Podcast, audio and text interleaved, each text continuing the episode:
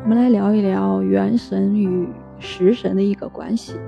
一般情况下，元神呢只进入人体当中，那人体的食神呢是产生在大脑中，它能够以意识力来控制大脑机能，从而控制我们身体的一个行为。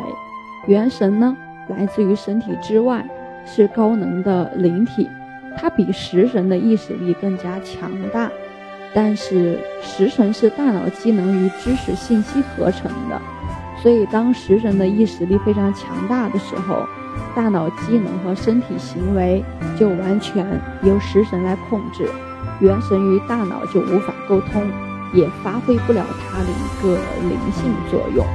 由于元神呢，它是一个高灵意识体，具有灵性，而食神呢，只是我们的一个后天意识体，它是没有灵性的。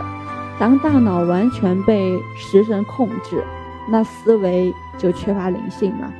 所以有时候食神活动太累，啊，然后他想要歇息一会儿时，元神才能够接触到大脑信息，并且呢控制大脑，才会发出一些灵性的意识，这就是我们经常会感受到的一个灵感。元神呢是随着胎儿一起来到人世间，封闭在我们身体之内。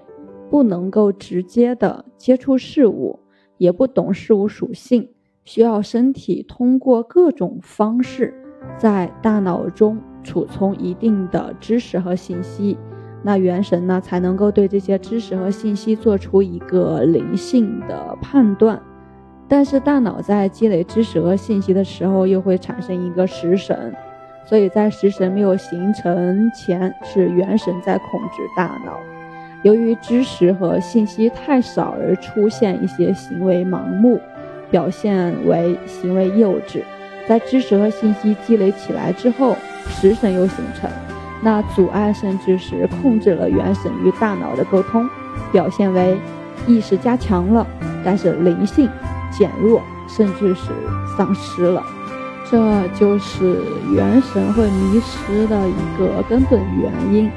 我们看到的书呆子正是缺乏了灵性的一个典型的食神行为。食神呢会产生和控制我们的情感，包括欲望。当人的情感和欲望很强烈时，食神会被眩晕，严重时会丧失食神的意识和理性。元神在食神控制大脑和生命行为时。对情感和欲望是没有控制力的。当元神恢复了对大脑和生命行为的控制时，那元神就有能力去控制我们的情感和欲望。但是，元神控制大脑和生命行为的前提条件是要把食神灭掉，掌握我们生命的一个控制权。这呢，就需要经过一个生命修炼才能够达到，也就是元神的修炼。这是千年来人类存在生命修炼现象的根本原因。所以大家懂了这个之后呢，你再去修炼我们的元神的话，会好一些。